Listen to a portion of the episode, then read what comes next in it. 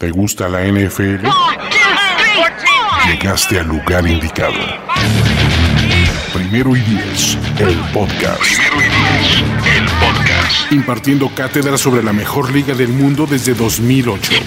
Ulises Arada, Luis Obregón y Jorge Tinajero te dicen todo lo que necesitas saber sobre los emparrillados profesionales, con valiosas asistencias del mundo de la cultura pop. Primero y diez, el podcast. Hola, ¿qué tal amigos del podcast de Primero y Diez? Eh, como este, esta ocasión, eh, Ulises sigue llorando, creo, porque eh, los Chiefs no van a jugar en México. Entonces, pues lo saluda Jorge Tinajero. Desaparecieron unos hooligans. y me acompaña, eh, como ya es una costumbre, el señor Andrés Ornela. ¿Cómo ¿Qué estás, onda, Andrés? Jorge? ¿Qué onda, Ulises? ¿Qué onda, señor productor? Muy bien, muchachos. todo bien. Digo, yo no tenía boleto, entonces por eso no me di tanto. ¿No? Pero, pero sí te dolió. Ah, obviamente. No, como- duele más por, por, por tu país, ¿no? Porque no podemos hacer nada bien. Por la imagen. Da coraje. La imagen. Da coraje, o sea, ni eso lo podemos hacer bien. Claro. Y, y bueno, como ya lo dijo Andrés, nos acompaña también nuestro productor, Toño. ¿Cómo Que, estás, Toño? pues mira, ya estamos acostumbrados a cancelar cosas y perder dinero y que pues, nadie dice nada ni busca culpables. Entonces, igual y cancelamos este podcast a la mitad para, para, para perder lana y patrocinadores y ráfaga de Pix y Para todo. ayudar a la tendencia. Eh, para ir con, con los tiempos, ¿no? Es El que espíritu la, de los la tiempos. mesa no cumple con los estándares. con los estándares mínimos. podcast. No, de hecho, ni de seguridad, güey. O sea, esta, esta- esta mesa. En cualquier momento se nos cae. ¿Has escuchado que en caso de un temblor? No, pues, ponte debajo de una mesa, güey. Esta mesa No, creo no. que te hace daño meterte, aunque no esté temblando, güey. o sea, te, te raspas con uno de los tornillos de aquí abajo y te mueres de tétanos así en dos minutos, Cada que estamos hablando empiezan a vibrar los micrófonos y la mesa este, también está tambaleándose. Pero bueno, eh, vamos a. a- Pero al pie del cañón aquí estamos. Ahí viene el equipo nuevo ya. Año güey. ya va a donar una mesa, muchachos. Ahí viene la tranquilos. mesa de la cuarta transformación. Ah, la cuarta. Sí, y caben como cuarta, como, como la cuarta parte de los que vemos aquí, pero no, es una mesa amplia, pero esperemos que todo vaya de acuerdo a los estándares altísimos de calidad de primer día. Súper altos. Y recuerden, estamos esperando la participación de todos ustedes para ver cómo le vamos a llamar a esta nueva cabina que estamos estrenando. Nueva cabina, exacto. Y este, eh, escríbanos, ya saben, en nuestras redes sociales. Eh, vamos a estar esperando para ver si la próxima semana ya tenemos un- un- al menos 10 candidatos, ¿no? Exacto. Oye, ¿cuándo va a pasar aquí que nos llevemos todas las cosas de, de que dejó Luis Obregón, así como le hacen los del. para Le'Veon Bell? Este, ya tenemos aquí, la señora vino en la mañana, empezó a juntar todas las cosas, eh, eh, haciendo aseo y este, bueno, Luis, Y- libros de Son Luis. nuestras por, por jerarquía, ¿o no? Es que Luis tenía hasta las 4 de la tarde de ayer para para reportarse, yo, reportarse, ¿no? claro. Y, O sea, y ya no es- llegó. Ya es agente libre, Ya. entonces. Ya ¿Podría oficial. hacerlo? Y mira, la gente lo pedía. Al final de la temporada La gente lo pedía en las redes, decía, no, sí va, sí va a volver esta temporada. Nosotros No lo veíamos team player. ¿no? ¿Dónde tenemos Exacto, el ya lo odian, No, ya verdad, Agente libre, al rato lo van a escuchar en el podcast de Memo Shoot. Le podemos dar un, un tag. La agencia libre es dura, güey. El hambre duele. el Esperemos hambre. poder todavía rescatarlo, ¿no? Un transitional tag ahí eh, sobre Luis y este. Pero nos que lo caro, ¿no? Sí. Pues eh, tenemos la oportunidad de, de, eh, Lo vale. igualar el- el- la primera oferta que reciba el señor Luis Obregón. Esa es la ventaja. Todavía la- el, el reglamento todavía nos cubre en ese sentido, ¿no? Pero bueno, pues vamos eh, de lleno a lo que va a ser la semana 11, eh, que pues, tiene juegos interesantes, ¿no? Comenzando con el, el primero que es el jueves. Este jueves que arranca en Seattle vamos a tener a los Packers, que aunque ya no se han mostrado como lo que todos esperábamos, eh, van a enfrentar a los Seahawks. ¿Cómo ves, Andrés? Nunca se nos puede olvidar ese partido en que los referees fueron los, los, este, los buenos ahí, los, Los backups de, de los referees, ¿no? exacto, que tuvieron el protagonismo, ¿no? Nunca se nos va a olvidar ese partido del- de un catch ahí al final. Eh, eh, que uno marca touchdown y el otro intercepción, ¿no? Touchback. Exactamente.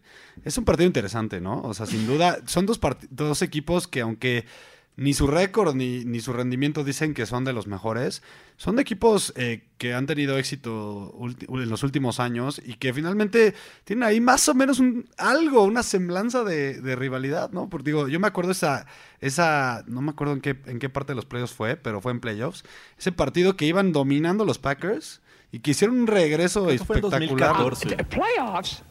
Fue cuando los, los Seahawks regresaron al Super Bowl para enfrentar a los Pats. Así que es. para mí toda esa responsabilidad recaía sobre Mike McCarthy. ¿eh? Sí, eh, regresa Jimmy Graham a, a- a los Seahawks, bueno, a Seattle más bien, eh, para enfrentarlos, que ah, la verdad es que ha desaparecido esta temporada, muy poco hemos visto de él.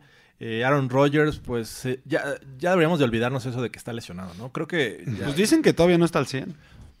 pues sí, pero es Aaron Rodgers, ¿no? Finalmente, eh, creo que el estilo de juego, eh, a pesar de que tenga una rodilla no al 100, eh, pues, le da para mucho.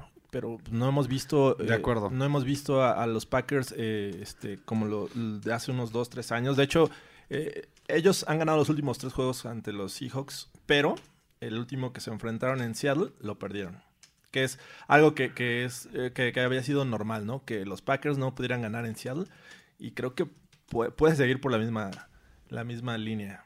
Sí, de acuerdo. Yo creo que los, los Seahawks son muy, mucho más dominantes en casa desde, no sé, cinco o seis años para acá de lo que son de visitantes, ¿no? Entonces eso podría ser un factor muy importante para, para el resultado de este juego, yo creo. Y la verdad es que yo, en general, con, como el rendimiento de los dos equipos, yo veo un mejor, un poco mejor el lado de los de, de Seattle, ¿no? Al menos tiene una personalidad clara como equipo. La defensiva ha jugado mucho mejor de lo que esperábamos al principio de la temporada.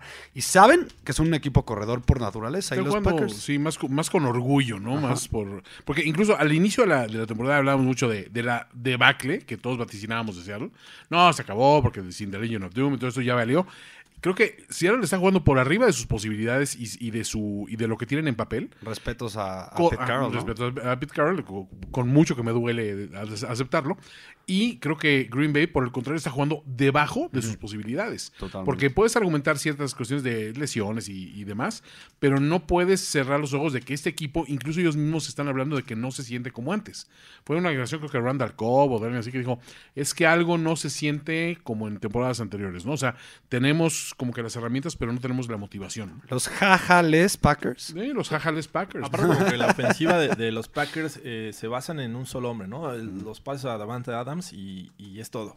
O sea, Ahorita está como, Alan como, Jones re- está como regresando saliendo ahí en BS. ¿no? Así, ¿no? Marqués Valdez Scalding, Ah, sí. como que estás surgiendo por ahí. sí, pero bueno. Interesante jugador. Sí, y este a- hay que eh, mencionarlo, los Seahawks vienen de perder en casa contra Chargers. Eh, es algo que sabemos que es una liga en donde se replica. Entonces van a buscar hacer algo similar a lo que hicieron los Chargers eh, en Seattle, el equipo de los Packers. Que para mí, este, no, no sé qué les parezca, pero el favorito tiene que ser el de casa.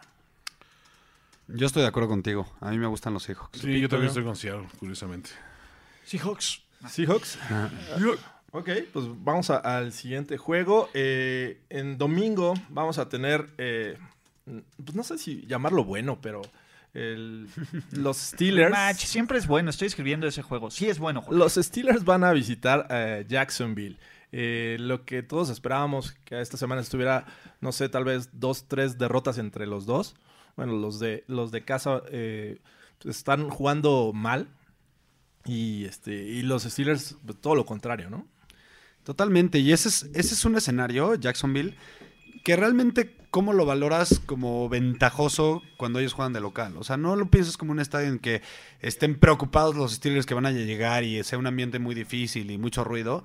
La verdad, yo no creo de esa manera. Y la verdad es que este nivel que están demostrando los Jaguars, para mi gusto es patético considerando lo, eh, bueno, las expectativas que, te- que teníamos de este equipo al principio de la temporada, ya los veíamos en playoffs, eh, bueno, mucha gente, yo, yo no, yo, yo, yo de verdad pronosticaba que se iban a caer, simplemente por el hecho de tener ahí a Blake Bortles. Eh, pero pues la verdad es que sí han jugado por mucho por debajo de las expectativas y sobre todo esa defensiva que el año pasado era impasable y ahorita hasta los... Mortal. Exacto, es mortal, es cualquier Jalen Ramsey jugando muy mal. o sea, lo ves. lo- bueno, el juego pasado contra los Colts, la verdad es que le ves muchos errores. Eh, ahora, hay una situación. Lo- los Jaguars a la ofensiva recuperaron a, a Fournette, ¿no? Que eh, no llegó con el ritmo que se esperaba, pero bueno, ya tienes a Fournette, tienes a Carlos Hyde y tienes a, a Yates, ¿no?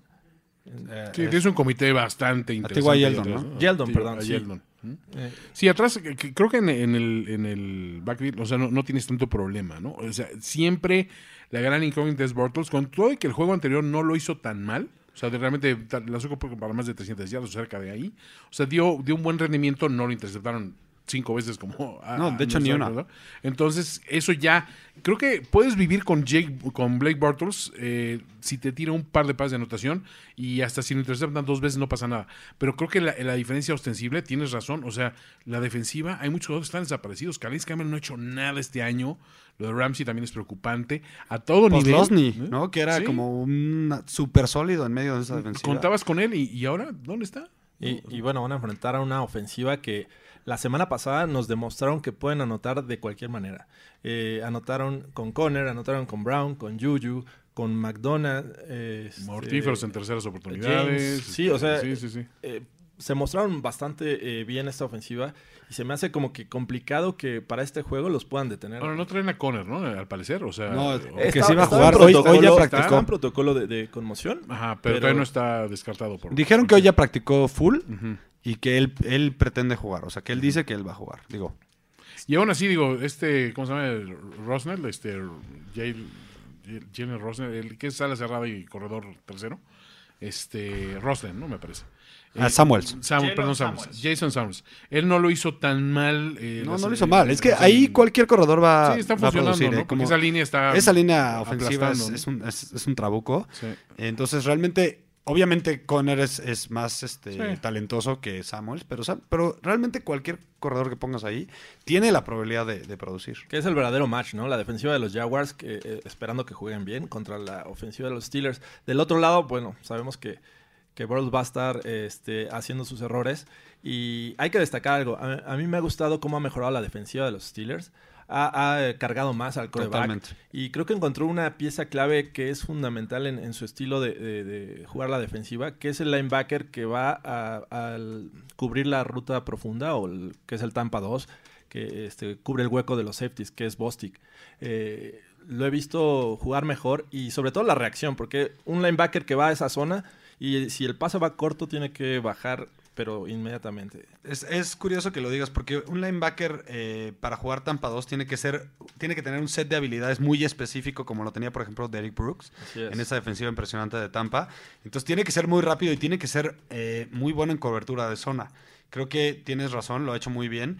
Y, de- y del otro lado, como dicen, eh, lo que tú di- dijiste, Toño, no jugó mal Blake Bortles en cuanto a números la semana pasada, pero es un, es un, es un este, quarterback gris, es un quarterback que no se echa el equipo a sus espaldas. 100%. porque podría Nunca tener- puedes contar en él. ¿eh? O sea, que si podría él va a sacar el juego, no. A mí no me hubiera preocupado que No. tuviera 100 yardas menos, Exacto. pero que en los momentos clave, en tercer down y cerca de la zona de anotación, cuando Te su equipo lo necesita, eres cuando responda. Definitivamente. Sí, nunca le puedes dar la confianza de decir, ahora, toma el balón y gáname tú el juego. Eso nunca, es un escenario que no puedes ni siquiera concebir. Es un Dak, Dak Prescott cualquiera. Exacto.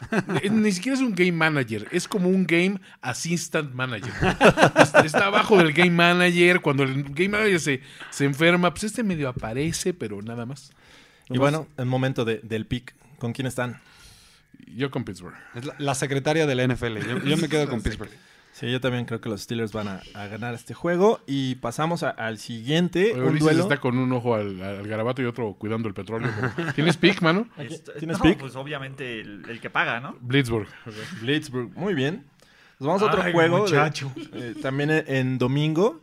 eh, los Texans visitan Washington por enfrentar a los Redskins. Es un juego que, que aunque, digo, tenemos el, el líder divisional de, de la Nacional Este y del sur de la Americana. Entonces, Los dos con la marca arrolladora de 6-3. así es, los Texans con una, una este, racha de seis, me parece, victorias consecutivas. Sí.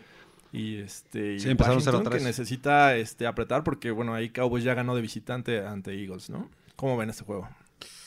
Fíjate que eh, me, me costó trabajo pronosticar este partido, sobre todo por el hecho de que no entiendo eh, ni siquiera la personalidad, la filosofía de los Redskins. O sea, ¿ahora qué? Ahora ya son un ahora resulta que es un equipo súper defensivo y que nada más controla el balón a la ofensiva y que otra vez Peterson es el, es el mismo del 2010.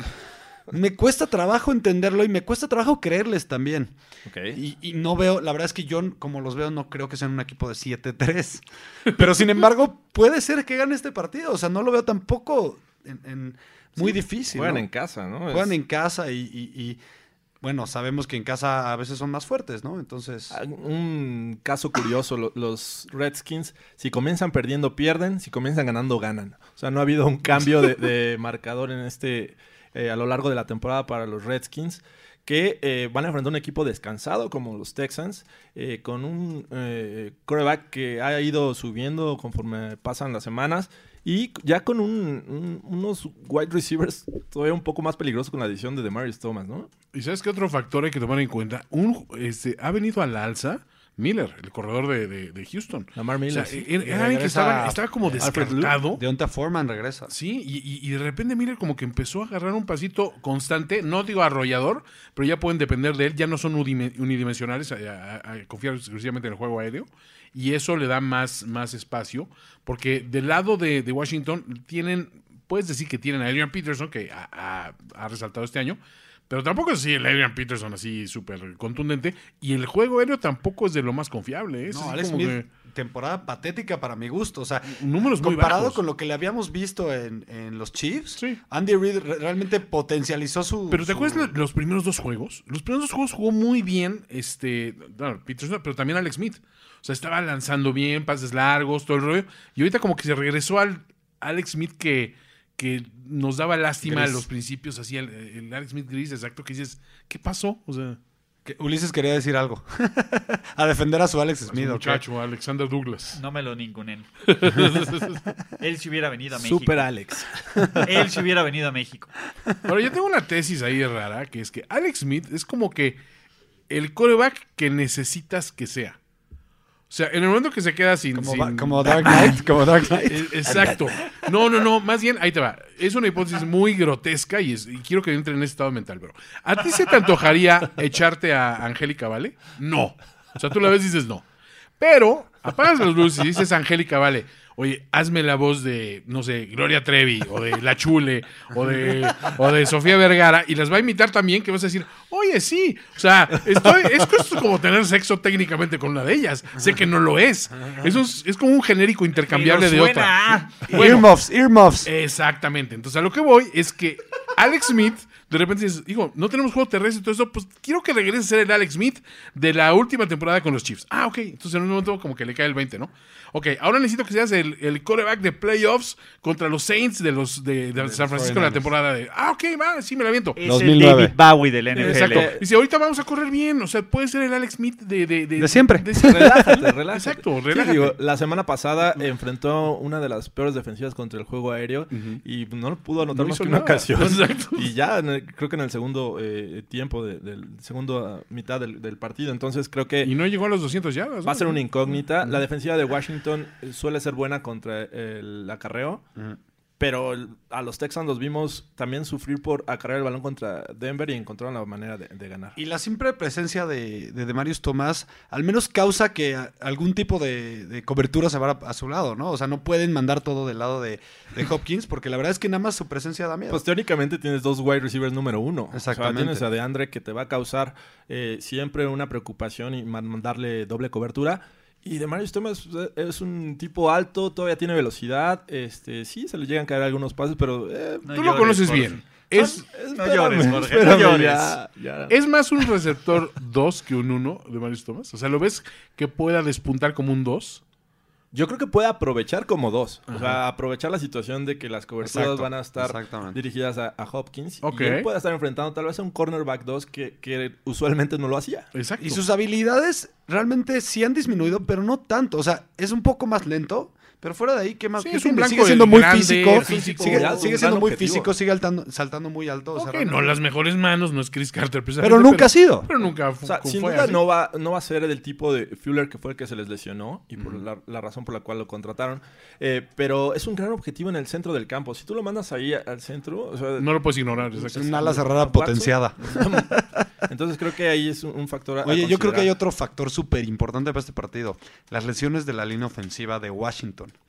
Está hecho un hospital esa línea ofensiva. ¿Y contra quién va a jugar? Contra una de las mejores líneas defensivas de la liga. Yo creo que ese factor es el factor X. es Tienes la razón. clave. Tienes razón. Ah, podrá-. Alex Smith podría eh, lanzar algunos unos pasos interceptados a causa de la presión. De acuerdo. ¿Con ¿Quién quién es su están? pick? Yo con Houston. Yo, Texas. Sigues quedándote con la. Ay, sí, yo creo que me quedo con los Texans. Ulises.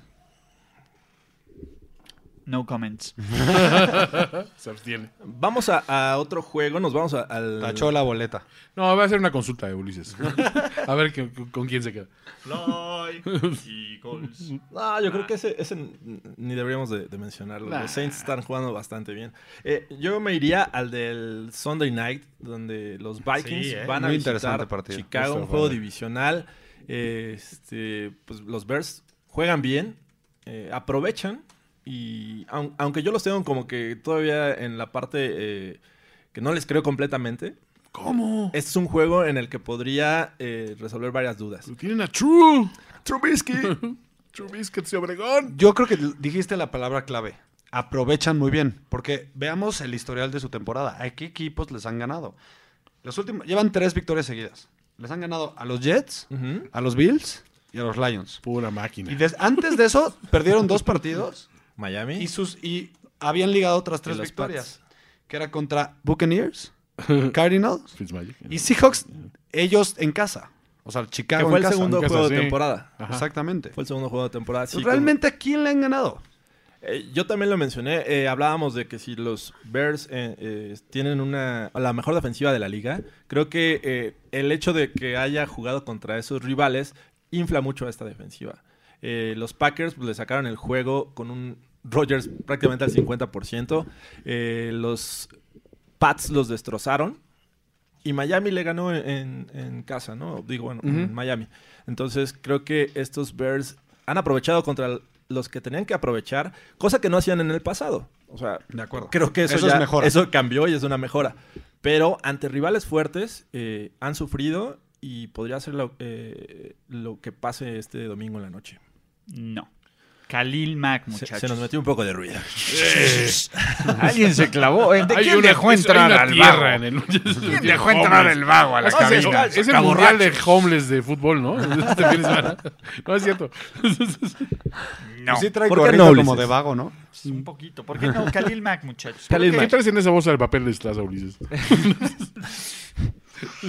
Los, los tres juegos en los que eh, perdieron jugó Khalil Mack. Sí, pero mira, les voy a decir algo. El, el gran problema que tienen los Jaguars, eh, que digo, los Jaguars, perdóname, los Vikings, es que no Bienvenido tienen- al podcast. Bienvenido al podcast. Me quedé, me quedé ganas de hablar desde los Jaguars, pero perdón, es que tenía que mandar unos posts urgentes. Pero en fin, el problema es que los Vikings no tienen una buena línea ofensiva. Esa es la verdad. Lo vimos en la final de conferencia contra los Eagles, los vimos en las derrotas. Si tú puedes meterle presión a Kirk Cousins, Kirk Cousins no es cuidadoso con el balón, ¿no? Tiene fumbles, genera este, mete presión para los, para este, para generar pick six. Y creo que los, si algo hacen bien los Bears es esto, ¿no? Es presionar, Presionar, bien al coreback. Y creo que esta es la clase de juegos por la que pagaron dos picks de primera ronda para Cal- por Khalil Mack, para que show me Bueno, the y, y money. no lo extrañaban, la verdad. No, lo- bueno, lo- no lo necesitaban.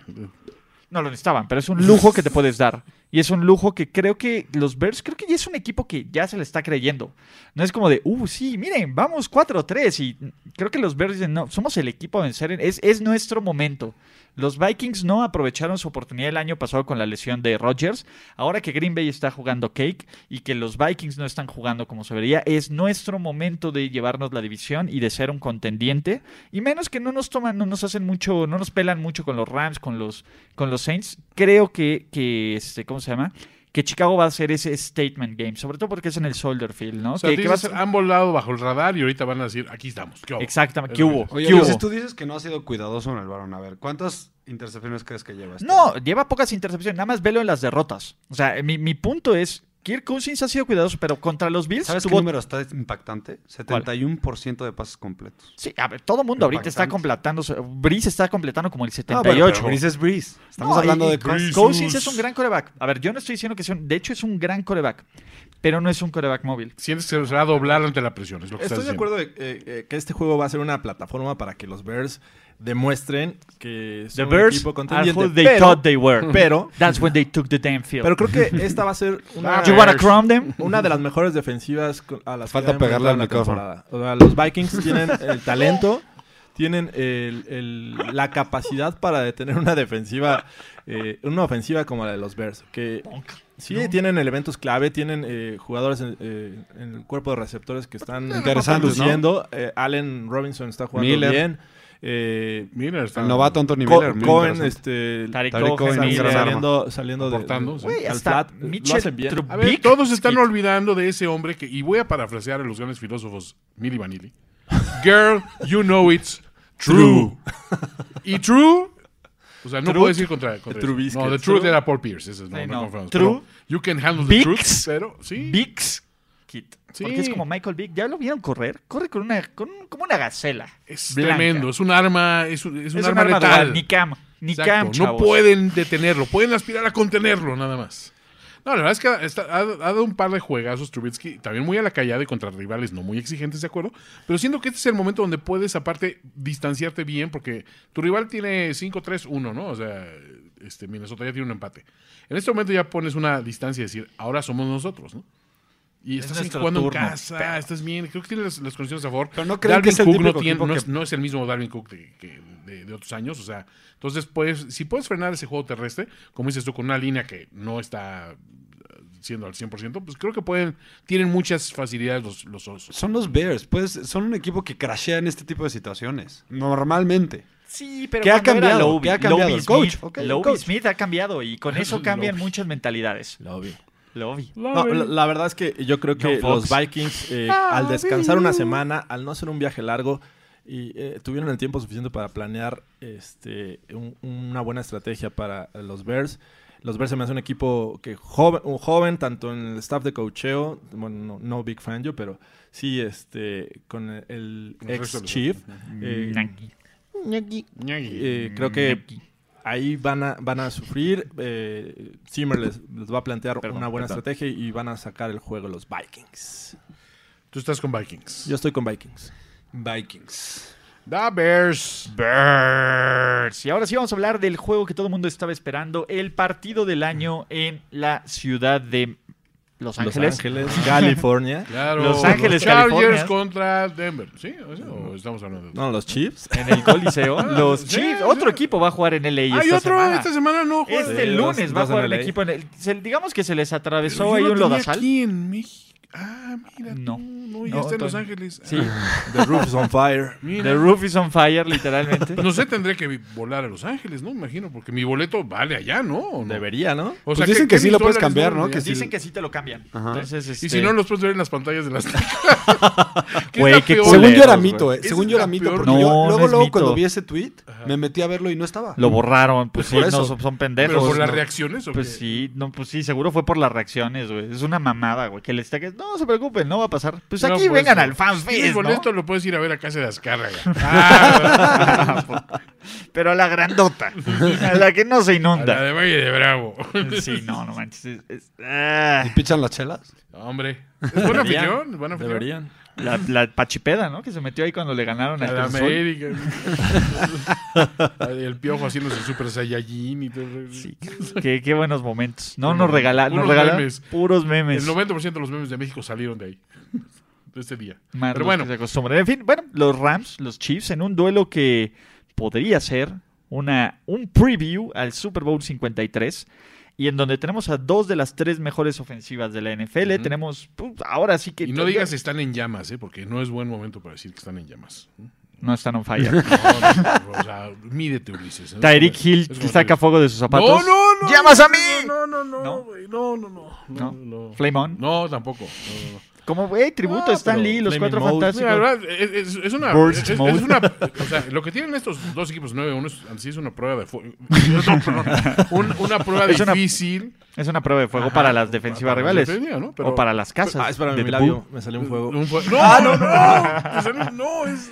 Ya. herpes, di que es herpes. Herbes, Herbes. Que tiene Jorge en el labio. Ya, ya. Herbes. No, no nos queme. No, a ver, ya, serios. ¿Ya? Fuego. Bueno, digo, puede ser una guerra en el lodo también esa, esa batalla, ¿no? I- iba a ser. Iba, iba a ser, iba a Un ser una- híbrido entre lodo y fuego. Exacto, exacto. Y un meteorito. No, a ver. No, eh, ya, perdón. Ya, se, ve- se ve complicado, o sea, siendo yo predecirlo con claridad porque creo que sí le cambias un poco la jugada, ¿no? Que siento que el momentum va a estar del lado de Los Ángeles, ¿no? Es decir, esto es por la ciudad, esto es por nuestra gente. Por esto- las y casitas, esa por la casita de Rihanna. casa, ¿no? O sea, sí. Pasa muy seguido ese, ese, ese golpe emocional. Sí, le ha Eh, pasado a los me Saints. acuerdo de cuando le pasó a Houston, también ganó ese Después ese del- partido, sí. después del huracán. Los Saints Eh, que se los motivaron Saints también. del O sea, huracán. pasa muy seguido. Hasta un ese- Super Bowl ganaron. como, Hasta el Super Ayer- Bowl. es- ayer decíamos esta victoria va por mi ciudad, ¿no? Sí, Así sí, sí. como, como ese Es tema. que pega huracán Y para aparte ganen los Dolphins. está padre porque es como el juego con que Los Ángeles va a readoptar a los Rams, ¿no? Así como los dejaron ir hace 25 años, es momento de decir, oigan, ya, ya son nuestros, ¿no? Porque so- son, son, están en onda, son chic, ¿no? Este, Si no me traen querías cuando estaba así. Exacto. No, No si me no me querías con Jeff Fisher, no me Ah. mereces con Sean Bueno, McVay. A ellos sí los visitan las estrellas, ¿no? A los Chargers no. Sí. Pues, güey, ¿quién mira al Stop Hop Center? Digo, lo único bueno de ese estadio es el nombre de la... Amigos de Stop Hop. Amigos de Stop Hop. Es amigos de Stop Hop, pero bueno, este...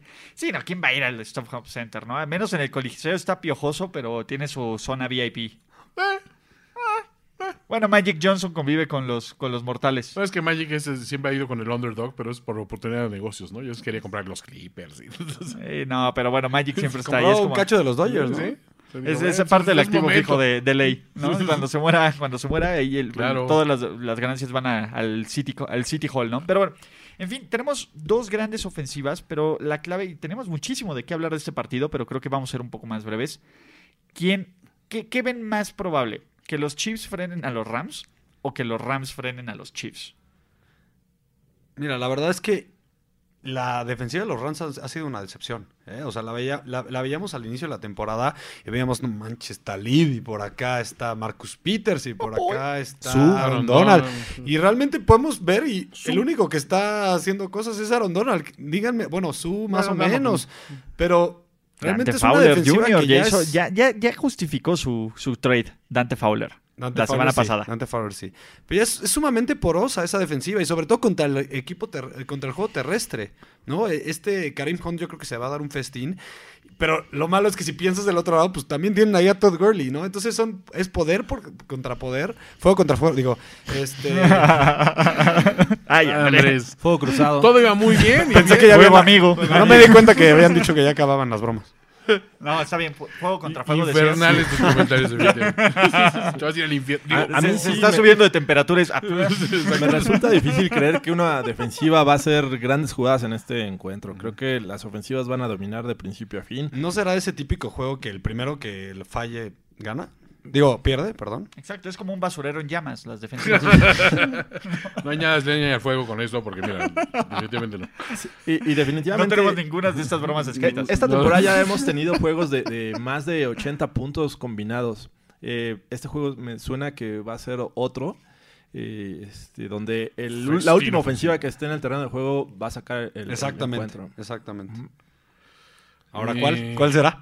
Aún así, yo Depende tengo, del que ir con el, volado. yo tengo que ir con el local. Sí. O sea, definitivamente creo que ese factor anímico tiene que pesar. Yo no creo que sea. Yo creo que este va a ser el juego donde la defensiva de los Rams Va va, a brillar. Va a brillar. Justamente eh, tienen toda la historia. Mira, ¿no? hay algo, hay algo que sí este, hay que mencionar. Eh, Wade Phillips conoce bien eh, cómo, cómo funciona Andy Reid. como coach Andy. Eh, exacto, entonces creo que por ahí podría estar también una de las claves para que los Rams saquen el juego, que se me hace increíble porque bien lo menciona Andrés, eh, esta defensiva ha permitido una cantidad de yardas, sobre todo los Seahawks le han, anotado, le han conseguido más de 190 y más de 200 en, en los dos juegos que ya se enfrentaron. Eh, creo que eh, ahí va a aprovechar los Chiefs. Y aparte de que saben usar bien sus wide receivers para también acarrear el balón. Algo que suena este, difícil que, que detengan los Rams, ¿no? Pero bueno, sí, no, la verdad es que suele muy parejo. Creo que el, el favorito es LA, por, por toda- pues, sobre todo porque ahora sí juega en. Por ser local, ahora sí. Local no en México. Pero que es una eh, localidad que no pesa tanto tampoco todavía, ¿no? Yo creo que estoy no. de acuerdo contigo, Ulises. Pues va a ser un juego Desde aquí podría ser un parteaguas en que empiece a pesar esa localidad. Exactamente. Si, si yo me imagino una de- es- un- alguna de esas dos defensivas que, que, como tú dices, que fuera a ser una jugada espectacular, eh, que pueda cambiar el, el- el- el resultado del partido, yo creo que me, me puedo imaginar más a la de los Rams Sí, o sea, es más que a la de los Chiefs. Que, a, quién, ¿A quién tienen? O sea, tienen ahí a, a El Ford, fantasma de Eric Berry. eh, y ya, o sea, Justin. Houston no sé si juega. Sí, a veces, siempre está ¿no? golpeado, siempre está lesionado. Entonces yo puedo imaginarme más a la defensiva de los Rams haciendo algo. Sí, Sí. por, por puros nombres, ¿no? Creo sí, que porque las ofensivas están bastante parejas hasta cierto punto, ¿no? Cuando los anillas lidian por línea. Porque por un lado dices, tengo a Hill que tengo un número uno. Acá igual no tengo a un verdadero número uno, No, pero pero es un- tengo a tres números dos. Sí. ¿no? dos, porque dos, Cooper Cup ya, Cooper- ya, ya fue, ya cierto, es uno dos. con la bueno, fuerza. Reynolds no, no está tan Pero sí, mal. es decir, Cook y, Wo- y Woods contra, contra quién este Tyreek Hill, y amigos. Hill Y Kelsey, a lo mejor el mejor ala cerrada de la liga. Kelsey y, y alguien se acuerda cómo se llama el ala Chris cerrada? Conley. Ah, bueno, no, Tyler Higgins. Regresa Everett. Sammy ¿O Watkins. Sammy Watkins regresa. Higgins o Everett. o Everett. Son Línea dos. por el línea sí está parejo. O sea, Goff contra Mahomes, bueno, es Mahomes, ¿no? Pero, pero aún así. Gurley contra no está Hunt, abajo. Gurley. Gurley contra Hunt. O sea, está muy parejo en ese sentido. Yo también me tengo que ir ¿Coacheo? del lado de que del lado. sí. También, los dos. No, no, no. Andy no, Reid no. Es, un- es una leyenda, o sea. No podemos- Espérate a verlo en Pero lo playoffs. estás diciendo en bien una Pero esto no son playoffs. Eso sí, eh, eh, el, el- el chavo. Pero Andy, mira, si fuera un deathmatch, sin duda voy con Andy Reid, ¿no? Sí, se, lo come a McVay. Así le pone barbecue y ya valió McVay. Celebrity Deathmatch, por favor. Ajá. Pero, eh, eh, no sé, creo que este partido, y más por el cambio de sede, no va a ser un juego tan cerrado de lo que muchos esperan. Creo que va a ser un statement game de los Rams, sobre todo por todo este factor anímico, sobre todo, mismo. sobre todo porque, este, ¿cómo se llama? Porque los porque tienen mucho talento, o sea, va a llegar un momento que el, tale- el talento siempre siempre sale a flote, No, por mal que- que estén jugando. Yo creo que ya tienen en la mente eh, el hecho de que ya perdieron contra los Saints. Eh, no hay margen de error. no ir, pueden- ir a New Orleans otra vez eh, en playoffs. saben que puede ser el fin de su Ah, temporada. Ahí termina la temporada. Entonces, Completamente no deben de de, acuerdo. de dejar ir a, lo- a los Saints. Y una es ganando a los Chiefs y esperar por ahí que pierdan lo- los Saints un juego. Ahora, el adagio completo es: el talento siempre sale a flote a menos que haya sido contratado por Dan Snyder. Acuérdate. Cierto. No, ok, ya esté viejo, pero no aparte, este equipo es muy joven. O sea, es, es brutalmente. Pero las ofensivas son casi eh, Comparables. similares. O sea, tienes corebacks jóvenes, tienes buenos eh, running backs. Eh, playmakers, Brandon Cooks, rápidos. Tyreek Hill son similares. Tienes a Woods, tienes a Sammy a Watkins, Kelsey. tienes a Kelsey Everett. Creo Pero que la línea ofensiva de los Rams es mejor. También. Sí, sí, sí, Creo que de también acuerdo, eso, ¿no? Y-. Pero y- los, Chi- los Chiefs han sido cumplidores. Pero te voy a decir algo. A ver, los Chiefs, ¿a quién les han ganado en las últimas semanas? Dime los nombres de los quarterbacks. Eh, Josh Rosen, De los corebacks, ajá. Eh, Baker Mayfield, Case Montana Keenum por dos. La leyenda. Case Montana. O sea, la bronca es que tú empiezas a ver que la defensa. Dices, no, es que la defensiva de los Chiefs viene mejorando. Pues yo creo que Derek, Da- Derek, Derek Dallas Carr. todavía no juegan contra Derek No, Dallas no. Todavía yo, todavía yo les no creo que las dos. defensivas vayan a meter las manos. Y si tengo que meter las manos al fuego por al fuego, No, no, metas no, a no. si tengo que defender una defensiva, No, bien, no. es, es a la de los Rams, por el talento. Ese es mi punto. Yo creo que los Chiefs son, están, no es que sean un mal equipo. Creo que han sido un buen equipo que ha sabido aprovechar bien sus oportunidades y que ha enfrentado a equipos que ahora son buenos, pero que los agarraron en nivel bajo. Por ejemplo, los Steelers. Por ejemplo, los Chargers. Que si se volvieran a enfrentar, yo no sabría si volvería a ganar Kansas City.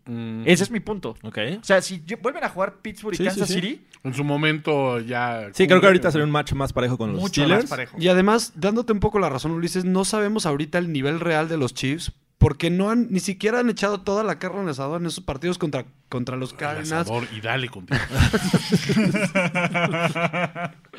contra los Cardinals, contra los Browns, contra los Broncos. O sea, no han tenido que echar todo. ¿Ya? Echarle más leña al fuego. eres, eres un mal ser humano, Andrés Ornelas. Nomás quiero, nomás quiero que quede constatado. Entonces, con el, se- con el 70% de, ga- o sea, de, De gas, gas. es- Que Todavía no prende bien el boiler. Ah, comentarios inflamantes. 70% de ganas, Ok. Ok, sí, ya está mejor. este, han podido vencer esos partidos sin sudar, ¿no? Entonces, ¿cuál es su nivel real? Este es el verdadero examen para ellos. Claro. ¿Quién le va a poder poner calor a Pat. Mahomes? Fuego. Fuego. Fuego en la pista. Entonces, Burn them ¿a quién tenemos que apoyar? Rams, ¿no? Rams. Sí, estamos con los Rams. Sí, creo que los Rams. Bueno. Rafa. Tenemos Ráfaga, ráfaga, ráfaga de Pix. Presentado por Innova Sports. Innova Sports. Tun, tun. ¿Qué tal amigos? Tenemos nuestra ráfaga, ráfaga, ráfaga de kicks presentados por nuestros amigos de Innova Sports porque aparte lo gran divertido de esto es que la quiniela se vuelve a resetear va a haber un gran premio de 25 mil pesos en, en tu quiniela Innova Sports. Entonces participa, es gratis, ¿no? Que, de que no hay falla para eso. Y tenemos 13 picks esta semana. Y ya ustedes ya dijeron Seattle contra Green Bay. So, Seattle. Seahawks. Ok. De ahí tenemos a Detroit. Bueno, Carolina en Detroit. Carolina. Panthers. Panthers. Dallas en Atlanta. Está bueno. Bueno, no está bueno, pero No, está cerrado. Ah, Está pinche, pero parejo. voy a Atlanta. Falcons. Voy Cowboys. Falcons. Tennessee en Indianapolis. Los Super Colts. Colts. Colts. Lock. Perfecto. Pittsburgh en Jacksonville. Pittsburgh todos, ¿no? Ya dijimos. Steelers. Ya creemos. Here we go. Steelers, here we go. Terrible, terrible. Tampa Bay en Giants. En New York. En New York. Estoy con Tampa Bay. La. Fitzmagic. No sé. eh. Jorge, la Fitzmagic. o- Ay. Fitzmagic. Güey, no mames, vas de- del coreback más pinche. Pero es en, es en New York. Pero es Fitzmagic. Saquon. No, eh, los Giants. Me quedo con los Giants. El Baba Bowl. Oakland en Arizona. Híjole. Voy a, decir, voy a decir a Oakland, fíjate. ¿Sí? ¿No más? Sí. Rosen. Cardinals. Sí, Guns N' Roses. Denver en LA Chargers. Paso. No sé. No Me sé. gusta para que los Broncos den la sorpresa. Broncos, la sorpresa de la semana. Santa Lucia. Ay, Dios, Dios, se oiga. Va a estar pegadita pe- y va a ser un partido muy Que emocionante. no te cancelen ese pick, Andrés. Este, voy Chargers. Chargers. Chargers. Philly en New Orleans. Eh, New Orleans. Saints. Saints. Saints, ¿no? Y Minnesota en Chicago. The Bears. The Bears. Vikings. Vikings. Y por último, el juego de NFL en Los Ángeles. Kansas City en contra los I love Rams. LA. Ram, ram, ram, ram. Sean McVay, muchachos, muchísimas A gracias. los calientes Rams. Los Rams andan calientes. On Visitando fire. allá Colorado Springs, ¿no? Exacto, recuérdense meter todas sus apuestas en caliente.mx. Una parte de las ganancias se van a ir para, Los para el fuego, ¿no? De, Sí, en caliente, claro. En caliente. Sí. Bueno, en caliente, gracias por escucharnos, amigos, y nos vemos hasta la próxima. Chao. La celebración ha terminado. Let's rock, let's roll with house and soul. Primero y diez, el podcast. Primero y diez, el podcast. Más verdades, desvaríos y sinsentidos en la próxima emisión de Primero y Diez, el podcast. Podcast. Conducción, guion y concepto. Ulises Arada, Luis Obregón y Jorge Tinajero. Producción y voz en off, Antonio Sempere.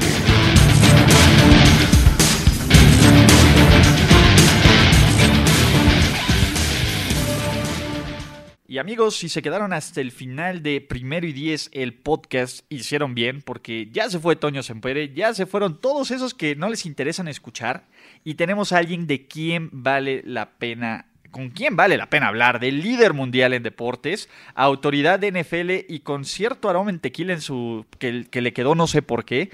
Pablo Viruega, ¿cómo estás, mano? Huele a tequila, ¿Cómo estás, ¿eh? Ulises? No, qué fama me vas a creer. Y fíjate que además no, no, no soy tanto de eso, ¿eh? No es Casi lo no tuyo. tomo, además, fíjate. Pero el no, tequila casi menos. no tomo. No, pues, exacto. por ahí exacto. dice que- que, que- eso de- Dicen que eso deja loco y ve pasar camiones por Laredo y luego hacia México. Mejor no, mejor no me meto en esas cosas, güey. ¿no? no, no, no. Hablando de Uno camiones ve que... visiones. Sí, Uno ¿no? ve visiones. güey. de- Sí. uno ve- y más en Monday Night, no, no vamos a decir más, pero este... ¿Qué onda, No, Pablo? ¿para qué quieres, güey? Luego, si son adulteradas, güey, no, hombre, imagínate, güey. Sí, eso deja ciego, ¿no? Este, Dicen que hasta se te decolora el cabello y toda la onda, entonces... Sí, sí, deja ciego, güey, deja ciego. Oye, pues un... qué barro. Oye, un saludo, eh, un, un abrazo ahí a, a todo el podcast de, de Primero y Diez. Pues aquí estamos con mucho gusto, ¿no? Gracias por la invitación. Sí, que qué mala suerte, porque la verdad es que para, para los que nos escuchan, la idea es que eh, esto se, se grabara el, el viernes, después de que Pablo fuera a dar su masterclass de, de crónica deportiva, y que estuviera aquí en la cabina y que después fuéramos a echar unos tragos como Dios manda. Sin embargo, eh, por culpa de, de quién, por culpa de quién, de aparte de- del pasto de, de cómo se llama del lodoso de Santa Úrsula por quién más Pablo no no no vamos a poder compartir la cabina y compartir eh, unos alcoholes rumbo al juego de NFL en Los Ángeles ahora del lunes por la noche entre Rams y Chiefs Bueno, pues ya nos lo reservaremos para, para el Super Bowl, ¿no? Ojalá, primero Dios, que, que tengamos la oportunidad de coincidir allá en Atlanta. Pero pues por culpa, por culpa de varios, ¿no? A mí, a mí, eh, no me gusta señalar a alguien cuando hay varios involucrados, porque eh, es, es un hecho que este es un fracaso para la oficina de la NFL en México, es un fracaso para Televisa, es un fracaso para el gobierno federal, el gobierno local y todos aquellos que están involucrados en la organización de este evento, que hasta donde tengo entendido son todos los que están involucrados.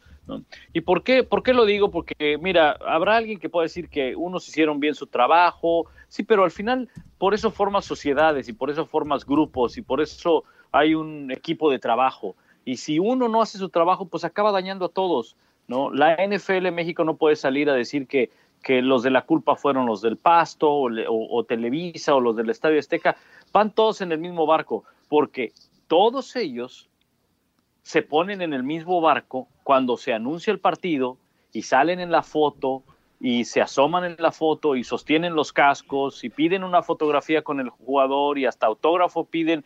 Y esto es algo de lo que yo escribía en una columna en el récord y en un, y en, un blog ahí en la página que, que, tengo de pabloviruega.com, de que cuando todo es bonito y cuando se da el anuncio de, del partido, todos ellos salen y todos ellos aparecen.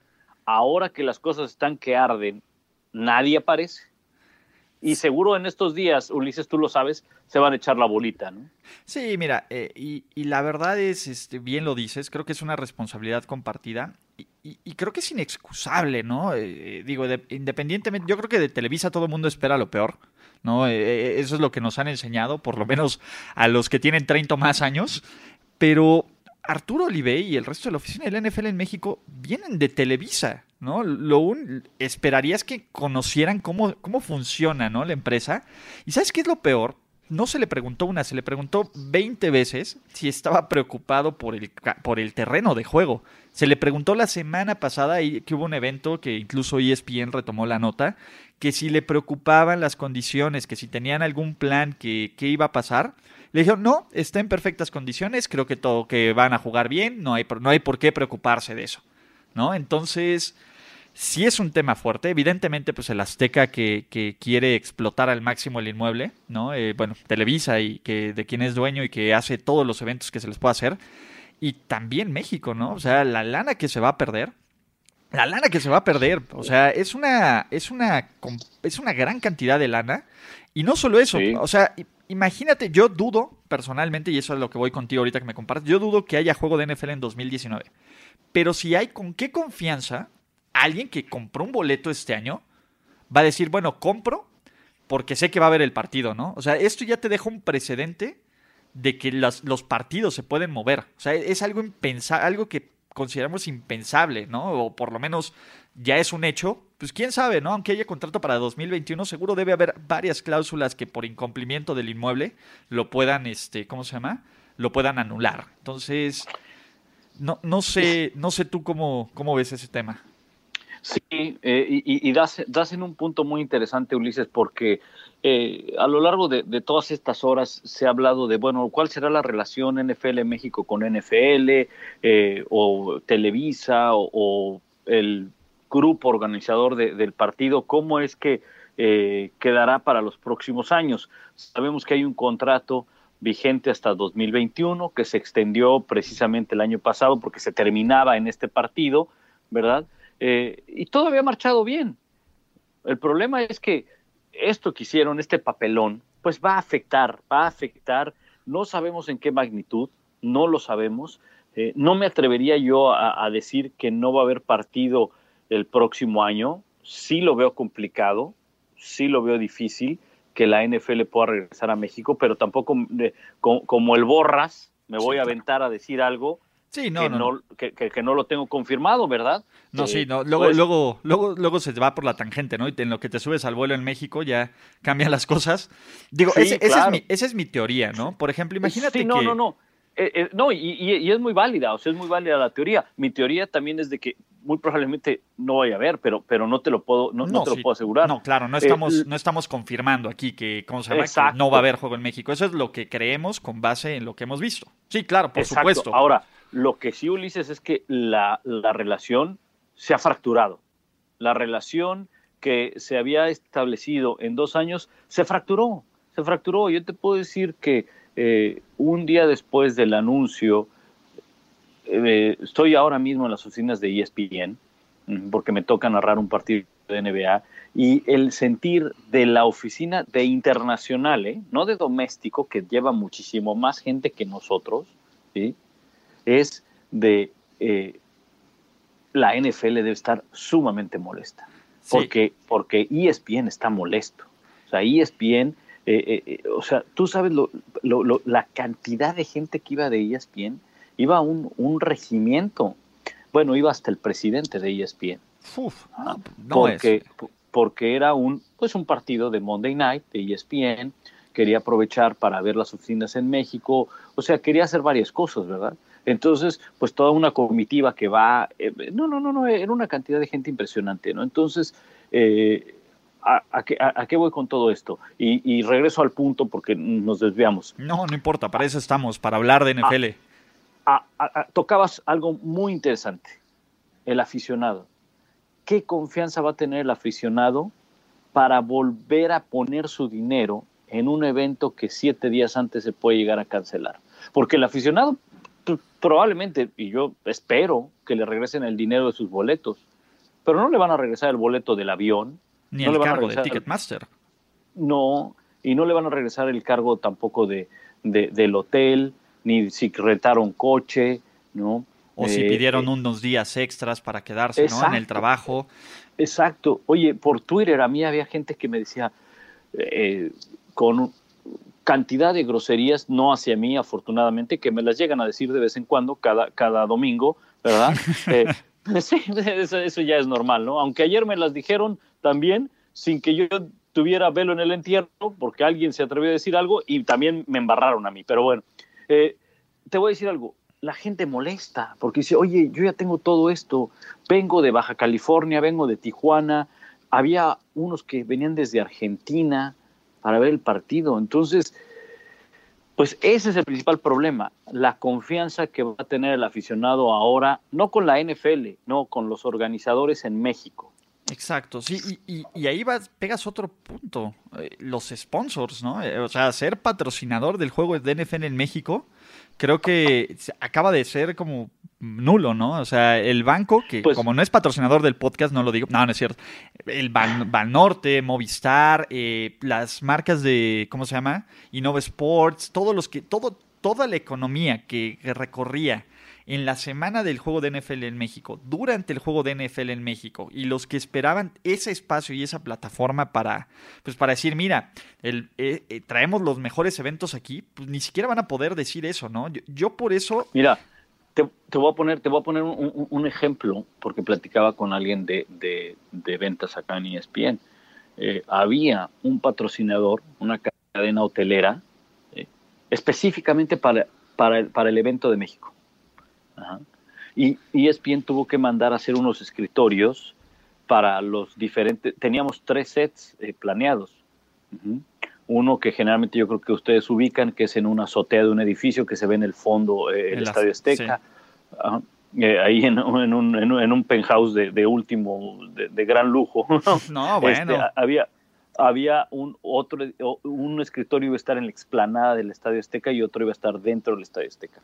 Eh, se mandaron a construir dos escritorios de esos, específicamente para el partido, ¿no?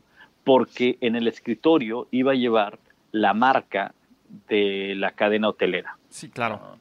Entonces, eh, finalmente, E ESPN lo- me decían, bueno, pues ya, ya, no es que, no es que le tengamos que regresar el dinero ni nada, ¿no? Porque hay cláusulas también que nosotros tenemos, ¿verdad? Y ahora lo único que va, va a ocurrir es que ese, ese patrocinio lo vamos a tener que poner para resarcir este daño, lo vamos a tener que poner en la semana del Super Bowl. Uf, Entonces, que es dinero que no van a ganar. Exactamente. Exacto. No, sí, sí, Exactamente sí. eso, Es, ¿no? es un tema brutal por donde lo veas, por el dinero, por tal.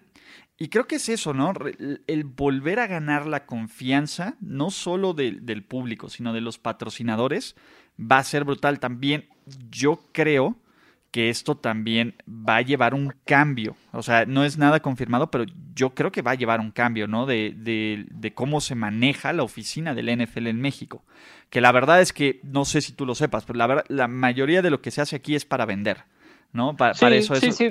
Sí, yo, yo me acuerdo muy bien, Ulises, hace muchos años que, que arrancó la oficina eh, en, en México y, y me acuerdo que dentro de todos los eh, colegas que pues, cubríamos la, fuente de fútbol americano, eh, o estábamos inmersos en el fútbol americano, muchos de ellos criticaban al, encargado de la oficina, ¿no? al director de la oficina de la, NFL en México, que, por qué no se involucraba, por ejemplo, en la UNEFA, en la CONADEI, ¿no? Y, decíamos, bueno, a ver, pues no tiene por qué hacerlo, ¿no?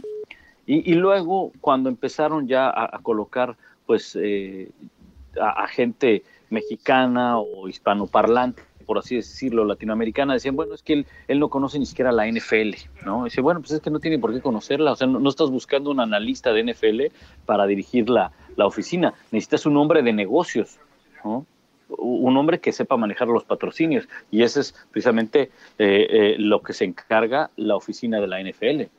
Sí, y que creo que aquí quedó al descubierto, ¿no? Eh, sí, manejan muy bien el negocio y siempre dicen que hay más patrocinadores y se nota, ¿no? Y ha crecido la NFL en México, pero cuando hay un, este, ¿cómo se llama? Cuando hay un, un problema o cuando hay una situación de crisis, su tiempo de reacción fue nulo, ¿no? Y, y que ahí, pues, sí es algo que la NFL en, Meji- la NFL en Nueva York debería estar muy atenta, ¿no? En este caso. Eh, creo que también eh, llevamos más de 24 horas de, de que se canceló esto y no ha habido una palabra de, de la, este, ¿cómo se llama? De la, de la cabeza, ¿no? Del director del NFL en México, Arturo Olivé.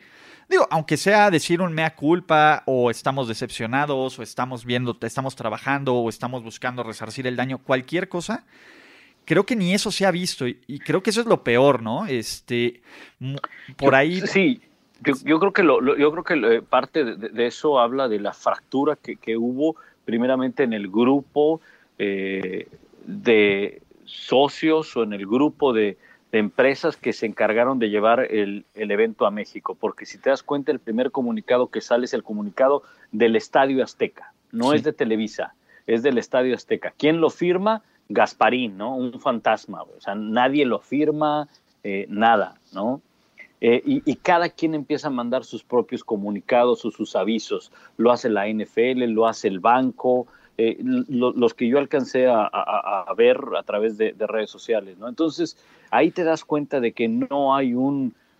de, de que se ha fracturado. de- y, y debe ser, ¿no? Yo imagino... Es normal. imagino sí, yo imagino los gritos, los sombrerazos que han de haber ocurrido, ¿verdad? En el momento que, se, que la NFL dijo, bueno, este partido no va aquí y, nos lo llevamos a Los Ángeles, han de haber volado sillas, han de haber azotado puertas, ¿verdad? Y bueno, pues si no hacen las cosas bien, pues esa es la consecuencia. Exacto. ¿Sabes qué es lo único que me queda positivo y digo, por lo menos entre comillas? Evidentemente, pues bueno, todo el mundo quisiera que el juego fuera aquí. Pero ¿sabes cuál fue el punto de inflexión que hizo que se tomara esta decisión? Los jugadores.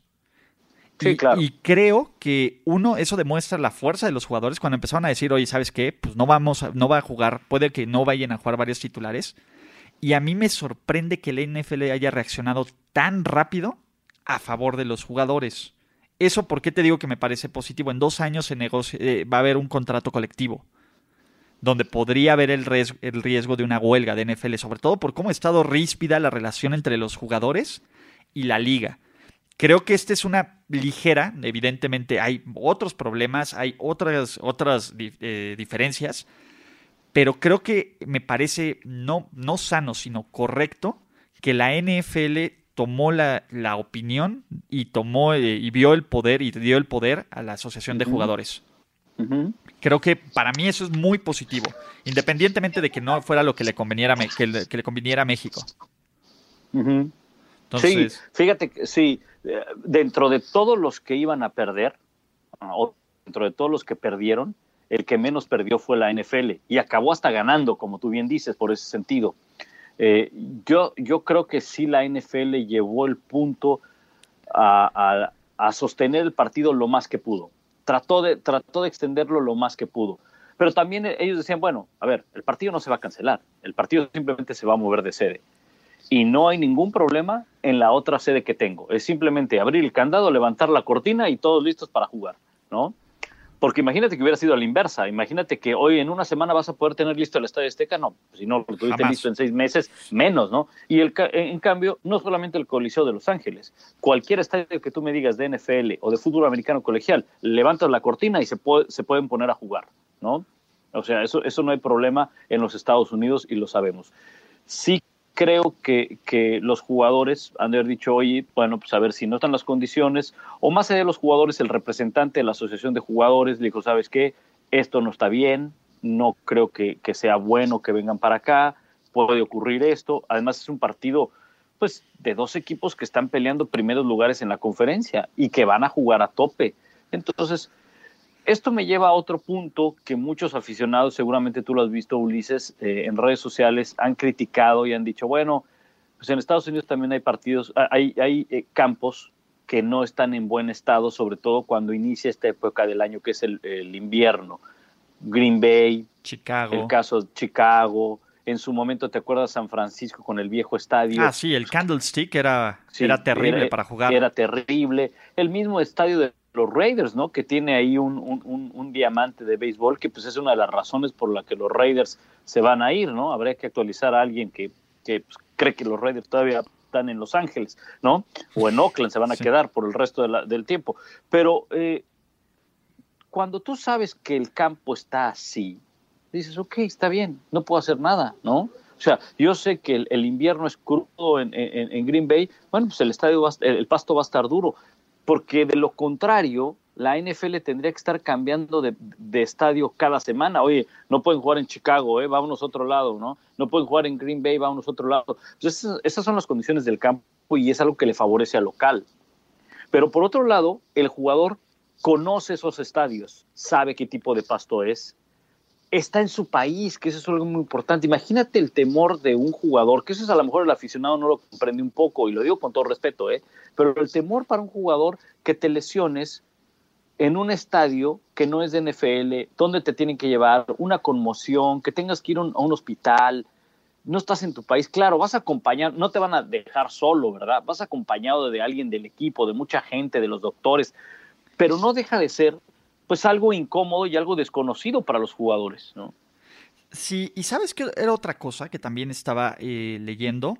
Generalmente todos estos estados que hablamos, y, y va, va de la expresión más coloquial, eh, la ventaja es que son pinches pero parejos. O sea, está pinche en todos lados. El Azteca, como Sí. estaba ahorita, había unas zonas que estaban bien y había unas zonas que estaban mal. Eso es lo peligroso, sobre todo porque no sabes, o para empezar no puedes tener calzado o spikes para las dos zonas. O tienes tachones altos o tachones bajos. tas- y como jugador, tú crees que es un terreno uniforme. Entonces, si va, pisas una parte que está bien y luego pisas una parte que está mal, ahí es donde vienen las lesiones, ¿no? Ahí es donde viene el problema por jugar en una superficie. Y el problema es que el Azteja se veía pinche, pero no se veía pinche parejo. O sea, unas partes se veían perfectamente bien y otras se veían mal. Y no había el tiempo suficiente para corregirlo para que estuviera todo parejo. Ese es uno Y de luego, exacto, y luego, y luego ot- ot- otro punto, Ulises, es eh, también esto. Imagínate que el partido se lleve a cabo. Imagínate que se hubiera llevado a cabo el partido. Claro, ya entramos en una suposición. Que ¿no? se quiebre Y alguien. A veces las... Exactamente, con todo el antecedente que había de, oye, la cancha no está bien, el campo no está bien, todo eso, ¡pum! Se lesiona alguien. Imagínate, estás hablando. Allá hay jugadores de 7, 10, 15 millones de dólares. Sí, tenemos por ¿no? lo menos tres candidatos al MVP, tenemos por lo menos 10 o 15 Pro Bowlers en eso, entre esos dos equipos. No, imagínate el golpe letal que serían para las aspiraciones de playoffs de cualquiera de los dos equipos. O sea, Sí. eh, es, es, es- nos duele, evidentemente, ¿no? Nos duele, nos enoja, pero creo que a nadie le debe de quedar duda que la NFL tomó la mejor decisión, ¿no? Y también creo que es importante desechar teorías de conspiración de que porque era el juego del año se lo llevaron para que lo vendieran allá. Creo que esa es una estupidez, ¿no? Eh, eh, No, es es una completa estupidez, una tontería, porque te voy a decir algo, porque ahí sí perdería la NFL. Ahí sí perdería. La, la NFL si se atreve a llevar un, un partido. Vamos a suponer que todo hubiera estado perfecto. Todo perfecto, el campo perfecto y todo eso, y la NFL, eh, eh, ya imagino las pláticas, ¿no? Oye, el partido son de dos equipos buenos, ni modo que se lo demos a México. No, vamos a hacer algo para llevárnoslos a Estados Unidos, ¿no? O sea, esa sería la plática, ¿no? Yo me imagino. Ajá. Entonces, ¿saben qué? Nos llevamos el partido. Y entonces, todos acá en México, o bueno, todos allá en México, se quedarían cruzados de brazos y dicen, no, pues sí, llévatelo, no hay problema. Le meterían una demanda a la NFL. No, y- Le meterían una demanda a la NFL. Entonces, es, es- es estúpidamente ilógico pensar que eso podría ocurrir. Sí, no, y más aparte los boicots que pudiera generar. México es el segundo país que más NFL consume. O sea, sería estúpido, estúpido tratar de hacer algo para, para alienar una base, una, una, una fanaticada que no solo consume el producto, consume el merchandising, que viaja a los estadios, que deja dinero por turismo, que tiene una economía, aunque sea pequeña, pero que está literalmente de la mano con la NFL, ¿no? O sea, Sí. sería, sería muy tonto romper una, una, una relación comercial por un capricho del juego. Si no, también se hubieran llevado el Texans contra, contra Raiders, ¿no? De hace dos años, que fuera un duelo, evidentemente no era tan buen duelo, pero ambos estaban de líderes de división.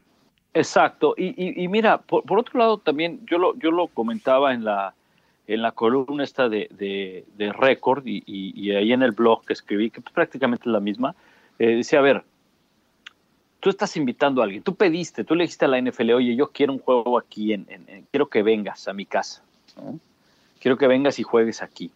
Entonces tú debes de tener todo perfecto, perfecto, porque cuando hay una comida en tu casa, una cena en tu casa y que va a ir un invitado de lujo, no sacas una vajilla desechable, no pones una vajilla de, no sacas platos de plástico, porque puedes comer en platos de plástico, como puedes jugar fútbol o fútbol americano en ese terreno del Estadio Azteca, ¿no? O sea, lo puedes hacer, pero no es lo mejor. No es lo mejor para uno, para una liga que tiene los estándares casi perfectos semana a semana en todos los estadios en los que juega. Entonces, no puedes hacer eso. El invitado te va a decir, oye, ¿sabes qué? Te lo agradezco, pero ¿sabes qué? Pues, no, vente, mejor te invito a comer a mi casa, güey. Sí, Y, y ahí, y ahí nos las pasamos mejor, güey, ¿no? Sí, sí, sí. Eh, Pablo, yo sé que tienes que narrar básquetbol y sé que no sé si preferirías quedarte a platicar conmigo, pero está tentadora la, la decisión.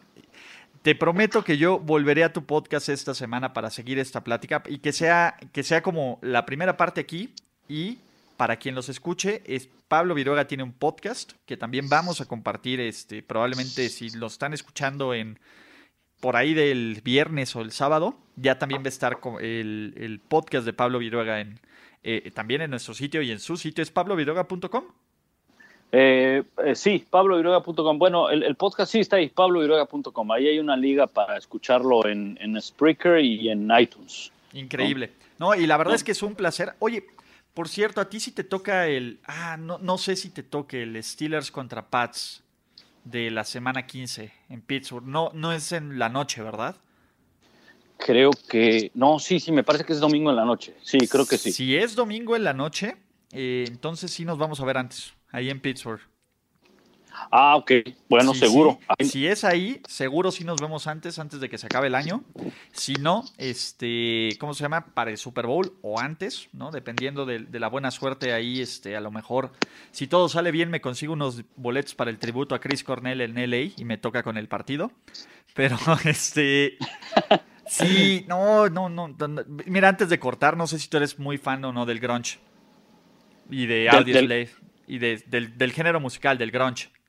No, no, no, no, no, no soy tanto de eso, fíjate. Bueno, No. había una super banda hace mucho que se llamaba Temple of the Dog, que tenía el cuate este Chris Cornell, que fue el que, el que se suicidó, eh, Eddie Vedder, el de Ok. Pearl Jam, que sacaron un disco y que 25 años después hicieron un, un tour de, ¿cómo se llama? Pues de- del aniversario de, de ese disco.